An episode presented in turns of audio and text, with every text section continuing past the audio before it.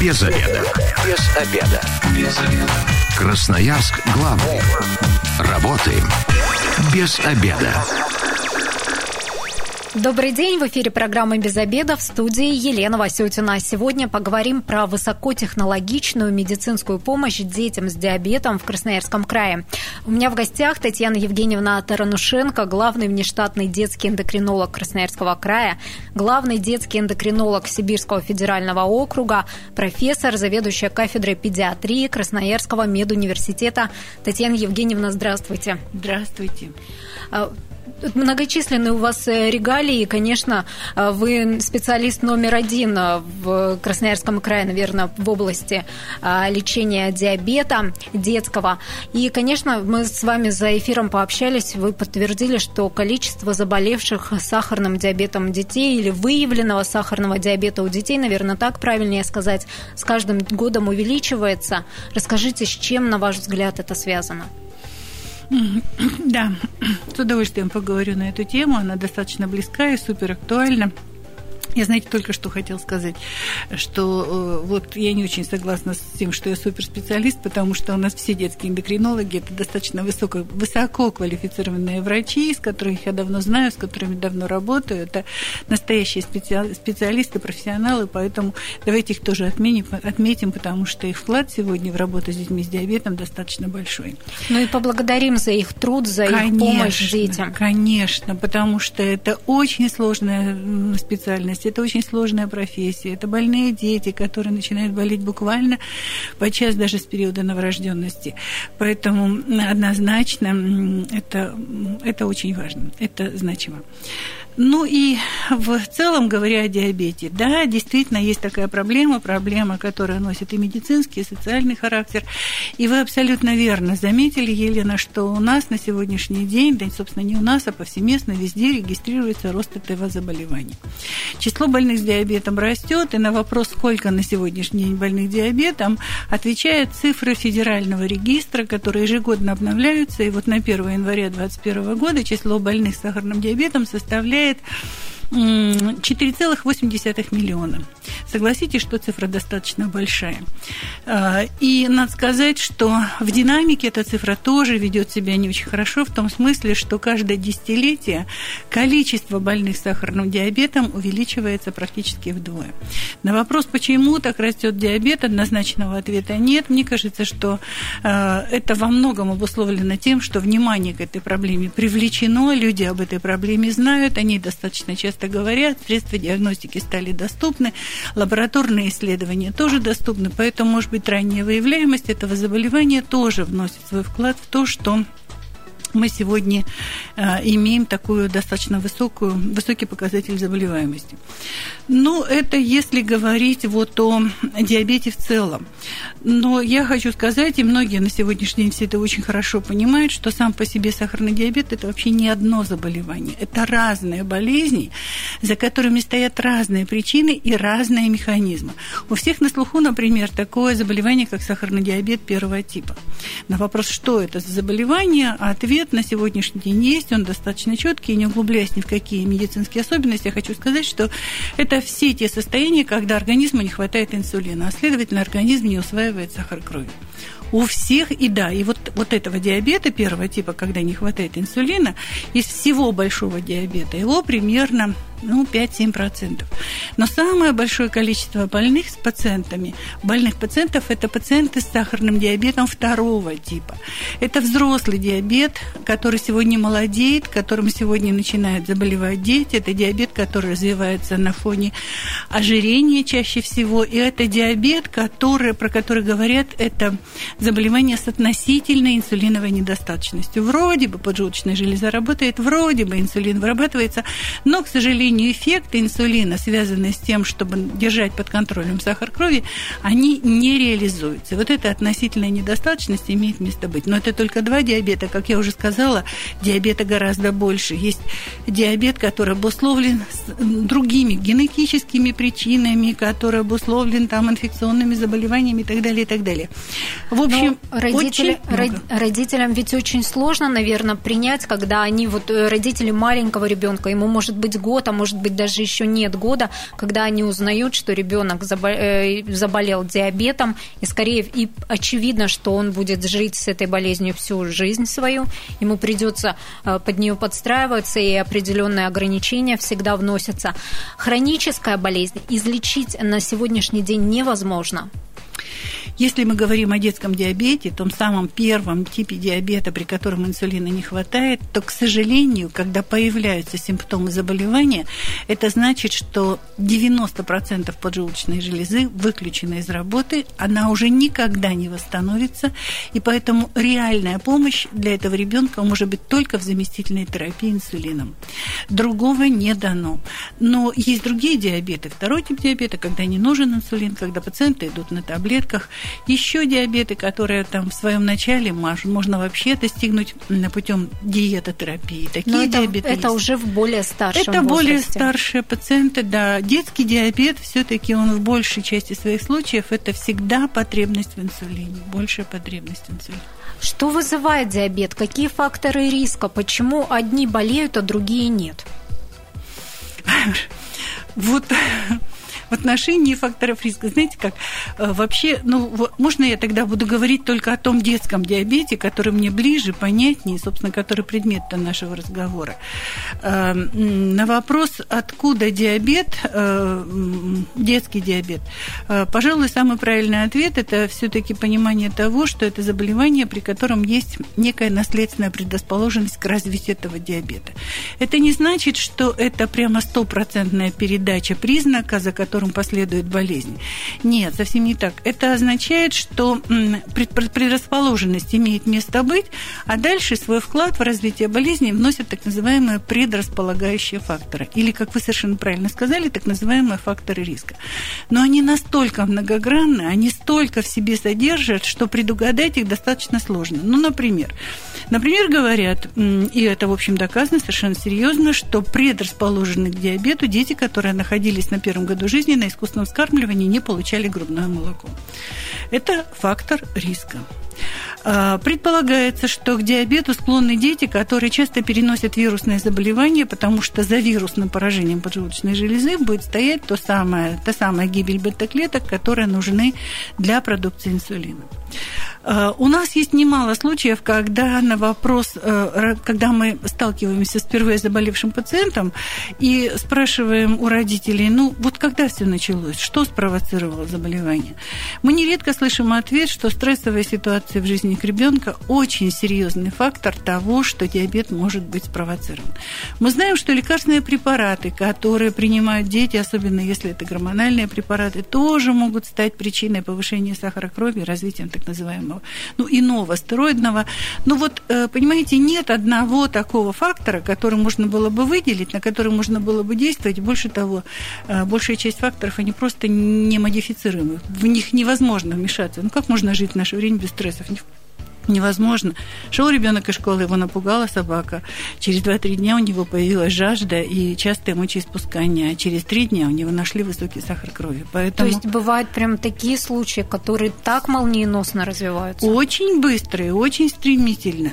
Но все по-разному. Все по-разному. И еще раз говорю, ну вот э, из своего опыта, а у меня он достаточно большой, я хочу сказать, что двух одинаковых диабетов вообще не бывает. Не потому, как они начинаются, не потому, чем они провоцируются, не потому, как они текут и к какому прогнозу ведут ребенка. И больше того, вот, казалось бы, один и тот же диабет, все понятно, но у одного ребенка развиваются осложнения, а другой живет всю жизнь без всяких осложнений или развивает их в более поздней жизни. Поэтому многогранность, многофакторность и много, многоликость диабета – это то, что вот с чего я начала разговор. Диабетов много, они разные, с ним приходится разбираться, это непросто. На что важно обратить внимание родителям, как понять, что ребенок заболел? Вот вы уже обозначили сильная жажда и частое мочеиспускание. Есть еще какие-то э, симптомы? Ну, вообще сам по себе сахарный диабет, как я уже сказала, не заболевание, он так называемая клиника лабораторный симптомокомплекс. Так вот, в клинических проявлениях это те симптомы, которые мы с вами только что обозначили, и одновременно это, например, такие симптомы, как выраженное похудание у ребенка, симптомы обезвоживания, когда заостряются черты лица, кожа становится сухой, но это понятно, потому что с мочой ребенок теряет сахар, он обезвоживается, и, и это тоже очень видно и заметно. Но все это ничто, и все это там требует обязательного лабораторного исследования, поэтому поставить диагноз сахарный диабет без лаборатории невозможно. Поэтому основными, основными критериями постановки диагноза является, конечно, э, лабораторный анализ. Анализ крови на сахар. Сахар крови натощак, сахар крови с нагрузкой глюкозы, сахар крови, который сделан несколько раз в день, потому что по одному показателю мы диабет никогда не ставим. Ну и сегодня у нас есть еще есть один такой очень важный показатель, так называемый интегральный показатель, по которому мы ставим сахарный диабет. Это так называемый гликированный гемоглобин, который, э, который говорит нам о том, каким был сахар не в данную минуту времени, когда его обследовала лаборатория, а каким был сахар крови за последние три месяца, потому что он вот так пролонгированно оценивает ретроспективно оценивает ситуацию и помогает. То есть родителям важно обратить внимание на эти симптомы и обратиться к педиатру конечно, в поликлинику. Конечно, как можно быстрее обратиться и успокоиться или наоборот предпринимать те решения, которые нужны, чтобы не допустить до очень серьезных осложнений. Иногда пропущенный, несвоевременно поставленный диагноз – это же серьезное осложнение. Это кома, это тяжелые диабетические комы. А, сегодня мы, конечно, не так часто с ними встречаемся, как это было раньше, но ведь кома – это всегда риски, это риски печальных, смертельных исходов. Поэтому не допустить до этого риска, до риска развития коматозного состояния без сознания ребенка, конечно, нельзя. Поэтому ранняя диагностика 100%. Татьяна Евгеньевна, давайте расскажем, какие программы лечения диабета в Красноярском крае существуют и на какую медицинскую помощь бесплатную э, родители детей с диабетом могут рассчитывать. Угу. Давайте. Значит, э, смотрите, во-первых, я хочу сказать, что все дети с сахарным диабетом – это дети, которые по факту постановки диагноза получают инвалидность. Это федеральные льготники, которые вот в силу своей вот причастности к этой льготной категории могут получать значительные, ну, по крайней мере, все, что касается лечения сахарного диабета, это дети, это все дети получают бесплатно. Это очень важно, это правильно реализуется, это хорошо реализуется. Но наряду с тем, что они являются федеральными льготниками, у нас есть еще государственные документы, и один из них это вот этот как раз документ, который называется государственная гарантия. Это то, что прописано сегодня государством в лечении таких детей. Эти государственные гарантии реализуются за счет того, что государство в виде э, федеральных средств или в виде э, региональных средств обязательного медицинского страхования э, помогает обеспечить этим детям высокотехнологичную медицинскую помощь, то как раз о чем мы говорили. Что значит высокотехнологичная помощь и что она на сегодняшний день себя включает? Для больных с сахарным диабетом она включает два основных подхода, которые крайне важны в контроле за диабетом. Первый подход – это помповая инсулинотерапия. Она уже много лет существует в Красноярске. Я совершенно э, вот, э, ну, с большим удовольствием хочу сказать, что как только первые помпы появились, еще во многих территориях России, может быть, за исключением Москвы, этих помп не было. В Красноярске они уже были. Это случилось еще во времена, когда губернатором Глухопонин был создан губернаторский фонд. Он приобретал на свои собственные средства эти помпы, и наши дети уже тогда их получали. И сегодня доля детей, которые получают помповую инсулинотерапию, она приближается, ну, примерно к одной трети от всех больных детей с сахарным диабетом. Поэтому помповая терапия как госгарантия. А второе направление вот этих, этих высокотехнологичной помощи, кроме кроме помповой инсулинотерапии. Это вот то, о чем заговорили недавно и достаточно громко, это тот самый непрерывный мониторинг гликемии, это необходимость и важность контроля сахара крови постоянно. Дело в том, что особенность диабета состоит в том, что сахара в течение дня ведут себя весьма лобильно, от очень высоких до очень низких, и те, и другие одинаково плохи. Поэтому нам очень хочется, чтобы э, вот этот контроль был такой качественный. Что значит вот этот непрерывный мониторинг гликемии? Я уже до эфира говорила, и вот все-таки, э, ну, теперь уже для наших слушателей хочу повторить, что это, конечно, уникальная технология, суть которой сводится к тому, что ребенок, ребенку на кожу э, прикрепляется сенсор, который позволяет смотреть сахара в любую минуту, с любой кратностью.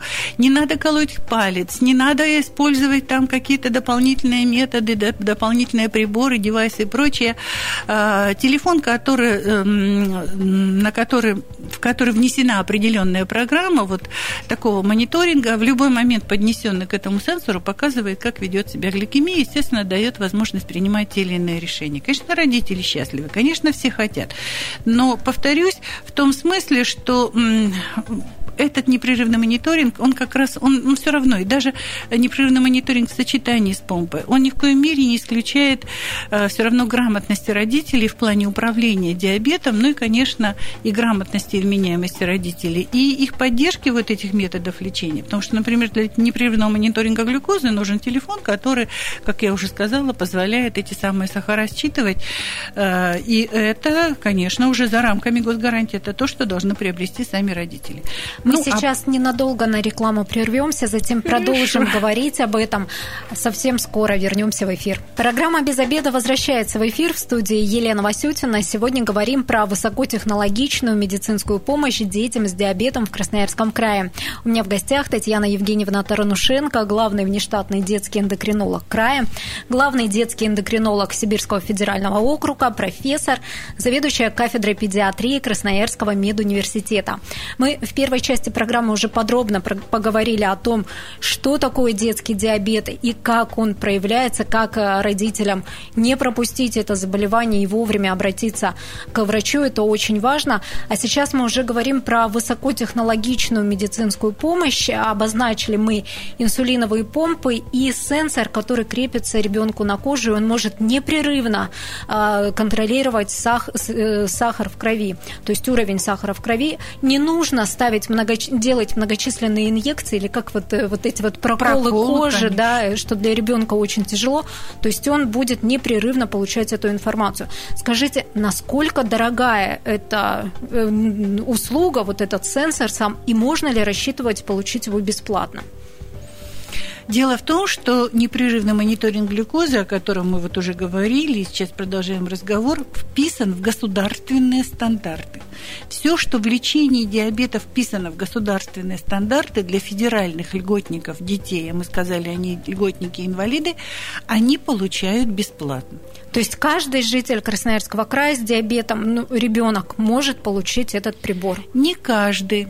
Получить этот прибор могут только, э, во-первых, те, во-первых, в соответствии со стандартом, это из 10 пациентов детей, больных сахарным диабетом, э, около 8 пациентов могут получить такую помпу. Ну и, в общем, наверное, эта цифра совершенно справедлива, потому что, как я уже сказала, необходимо, чтобы родители также себе представляли свой вклад в реализацию вот этого непрерывного ежедневного мониторинга. Это достаточно хорошая, э, достаточно эм, хороший телефон, который позволит мониторировать эту глюкозу.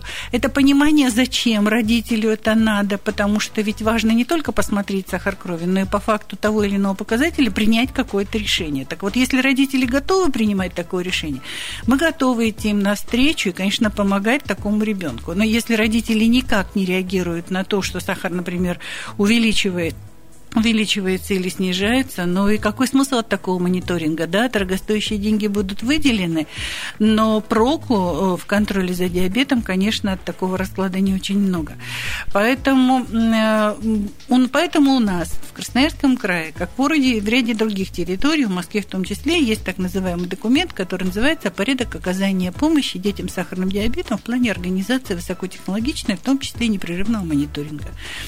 Э, там существуют все показатели показания, все противопоказания, условия. Там с родителями обговаривается все, что касается их вкладов э, эм, наблюдения за ребенком. Поэтому вот, э, наверное, так нужно подходить. Это совершенно справедливо по государственному. Это все-таки бесплатная помощь, которая которая тоже требует от семьи ну, соответствующего участия в э, ведении ребенка. Ну и вторая высокотехнологичная, о которой вы говорили, и которую мы тоже сказали отчасти, это, конечно, помповая инсулинотерапия.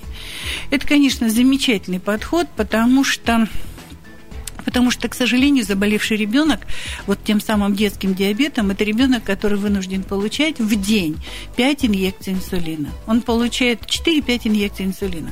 Он получает подколки инсулина перед каждым приемом пищи. Он получает инсулин иногда утром, иногда вечером, иногда в одну из этих точек, либо утром, либо вечером.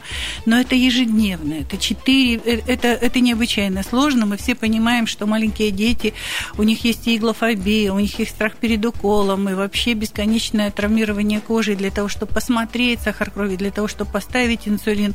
Все это, дел, все это в общем, конечно, большая проблема для семьи. И не совершенно не зря эти дети действительно получают инвалидность, потому что требует весьма пристального внимания. Так вот, помповая инсулинотерапия, когда она создавалась, у нее была совершенно конкретная задача. Эта задача сводилась к тому, что ребенок получит некий дозатор инсулина, который избавит его от самих уколов и позволит инсулин вводить примерно так же, как его вырабатывает поджелудочная железа. То есть, по сути, помпа должна была, должна имитировать работу поджелудочной железы. И это было решено, это было замечательно, это здорово, что э, дети, в общем, стали обходиться без инъекций. Но в последующем оказалось, что помпа может в том числе выполнять и другие функции. Вот эти самые современные помпы, которые сегодня привлекают внимание, они, конечно, классные. В том смысле, что они, по сути, приближают нас к так называемой искусственной поджелудочной железе, которая э, мы же не заставляем железу, не приказываем ей работать, а которая сама выбирает режим своей работы в зависимости от того, поел ребенок или не поел, была двигательная нагрузка или не была. Так вот, помпа на сегодняшний день э, способна в том числе контролировать сахара и изменять скорость введения инсулина в зависимости от той или иной ситуации какая ситуация считается сегодня наиболее неблагоприятной в течение диабета. Так вот, самая неблагоприятная ситуация в течение диабета на сегодняшний день считается даже не столько высокие сахара, сколько резкие ситуации падения сахара крови. Когда, мозг, когда кровь становится в крови, глюкоза снижается, а, и ее в первую очередь недополучает головной мозг ребенка. В острой ситуации, когда сахар снижается очень стремительно, ребенок может потерять сознание, у ребенка могут развиться судороги. А если эта ситуация повторных сниженных сахаров повторяется с, с определенной периодичностью, то это то, что откладывает отпечаток вообще на умственное развитие ребенка. Снижение памяти, внимания, снижение успеваемости, это снижение интеллектуального потенциала ребенка. И вот допустить этого нельзя. И сегодняшние помпы, они настроены, заточены как раз на то, что в сочетании с мониторингом глюкозы сами принимают решение о необходимости, например, остановить инъекции, остановить введение инсулина и, соответственно, не допустить того, чтобы развилась вот эта самая гипогликемия. Ну, то есть родители могут не переживать, если ребенок, например, находится в школе, что он забудет сделать инъекцию Совершенно или не сделает верно. ее. То есть его здоровье под контролем будет. Совершенно верно. Абсолютно другое качество жизни и для родителей, и для самого ребенка. Абсолютно, абсолютно адекватные, хорошие условия для того, чтобы контролировать диабет, когда э, ребенок остается один на один со своим заболеванием. И очень сложно подчас еще и добиться компенсации диабета, особенно у подростков, которые все такие малопредсказуемые. Поэтому, конечно, помповая терапия, да. И мы уже сказали, что ну, у нас, надо, надо сказать, действительно, к чести Красноярского края, у нас достаточно много детей на помповой инсулинотерапии. Я сказала, что стандартом предусмотрено э, примерно 11% в год установленных помп. Вот в прошлом году мы установили 76 помп детям. Это и федеральная льгота, и это помпы, которые приобретены, при, были приобретены за счет средств обязательного медицинского страхования. Это помпы, которые предоставил, опять же, фонд помощи детям больным сахарным диабетом. Э, но это не может помпа не может устанавливаться только потому, что родители пришли этого захотели. Во-первых, мы не всегда имеем в наличии те самые помпы. Я уже сказала о числовом ограничении. Ну, а во-вторых, а во-вторых, есть еще, опять же, порядок оказания помповой терапии. Мы должны учесть все показания противопоказания. То есть существует ряд все-таки ограничений. Конечно, конечно. Я, я напомню, телефон прямого эфира 219 11 10. Сегодня мы говорим про высокотехнологичную медицинскую помощь детям с диабетом в Красноярском крае. 219 11 10. Бывает, э, видимо, по телевизору, что родители жалуются, что не хватает препаратов для диабетиков. Возникают такие ситуации или все-таки это форс форс-мажор и бывает крайне редко?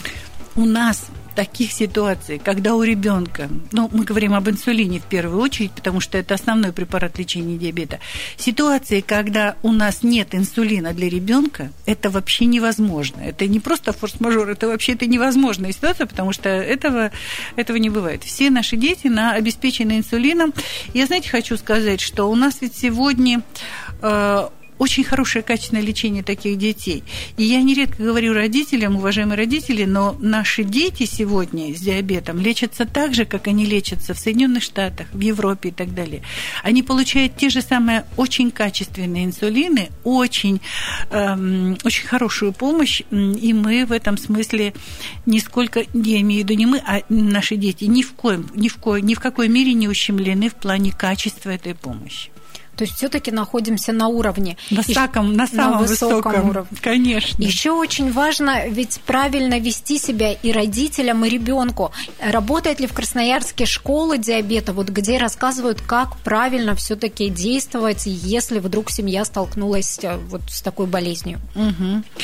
Вообще школа – это вообще отдельная строка, которая тоже входит в понятие лечения сахарного диабета, потому что э, и родителям мы всегда говорим, когда вы уйдете из стационара, и когда вы будете рядом с ребенком, вы должны понимать, что вы, по сути, врач рядом с этим ребенком. Уметь принимать решения, уметь реагировать, исправлять ситуацию – это то, что вы должны делать. Поэтому, когда ребенок находится в стационаре, школа самоконтроля, школа обучения больных сахарным диабетом проводится обязательно.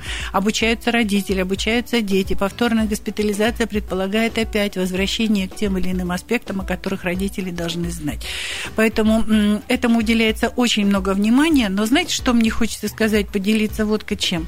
Мне кажется, что родители сами недостаточно активны в плане приобретения вот тех навыков и знаний, которые так нужны. Ведь мы сегодня живем, ну, я не знаю, в большом, огромном цифровом пространстве, которое, э, ну, не знаешь, посмотри, открой, научись и так далее. Мы видим случаи, когда родители приходят и говорят, дайте нам непрерывный мониторинг и так далее, потому что вот мы видели, что у кого-то все это есть.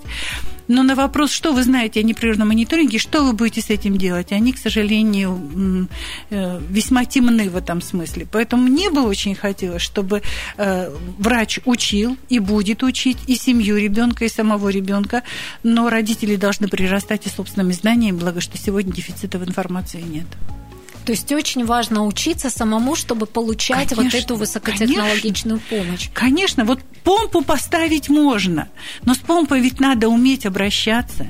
Ведь когда помпа в руках у грамотного человека, это совершенно другие результаты, чем если это безграмотное использование дорогостоящего устройства, когда просто обидно из-за ребенка, из-за родителей, к сожалению, которые э, весьма ну, поверхностно подошли к этой проблеме зрения. Татьяна Евгеньевна, существуют ли способы профилактики диабета? Как не допустить э, вот эту болезнь, если все-таки ребенок находится э, вот в группе риска? Например, у него э, родители болеют диабетом. Ну, я думаю, что вообще все это можно, как это сказать, обозначить тремя словами. Здоровый образ жизни – Э, здоровый образ жизни, который предполагает, что у ребенка правильное питание, который не допускает как избыточной прибавки в массе, так и чего-то другого. Здоровый образ жизни это то, что предполагает, что ребенок защищен от инфекции. Я говорила, что вклад инфекции есть, и у нас сегодня море инфекций, в первую очередь вирусный, ковид не исключение. В этом смысле э, вакцинация – это же совершенно потрясающий способ э, уберечь ребенка в том числе от инфекций, которые выступают в качестве триггера сахарного диабета. Э, нередко говорят, э, что там, вот вы там рассказываете, что сахар можно, нельзя есть. Вот у вас, кстати, вопрос, который мне тут задавали. Что, если есть много сахара, будет диабет? Много конфет, да. Дети да. же очень любят конфеты, так эти... чипсы, им все углеводное. Леночка, ну знаете, что хочу сказать? Ну что значит много? Что значит много, я не понимаю. Для одного много это там три конфеты, а для другого много это полкилограмма конфет. Ну, ребенок может шоколадку за раз съесть? Смотрите, у нас есть такое правило рационального питания детей, суть которого сводится к следующему. О сахаре. Я сейчас говорю о чистом сахаре. Вот сахар, который мы, который мы добавляем, который мы вот как продукт себе представляем, он не рекомендован детям до трех лет. Ну, просто не рекомендован, потому что это та добавка, которая ничего не привносит и углеводы, в том числе углеводы, которые питают мозг, ребенок должен получать с овощами и фруктами. Ну, и, естественно, там со злаковыми, крупяными изделиями, кашей и так далее. И тогда трех лет никакого сладкого, потому что нет. От трех до шести, э, от трех до шести, по-моему, лет, если я не путаю, это э, три ложки, три чайных ложки сахара, когда в одну чайную ложку попадает 4 грамма. А вот старше 6-8 лет это не более чем 6 ложек сахара. Это если считать третье послащенное блюдо, обычно компот, там чай и так далее, то не больше, чем в основные приемы 2 чайных ложки. Все. Понимаете? Э, все остальное, все остальное ВОЗ продекларировал, Всемирная организация здравоохранения продекларировала нормы сахара для э, людей старше 18 лет. 20-25 миллиграмм. Это как раз и есть те самые 4-5 ложек, о которых мы говорим, когда дети достигают возраста вот уже более старшего школьного.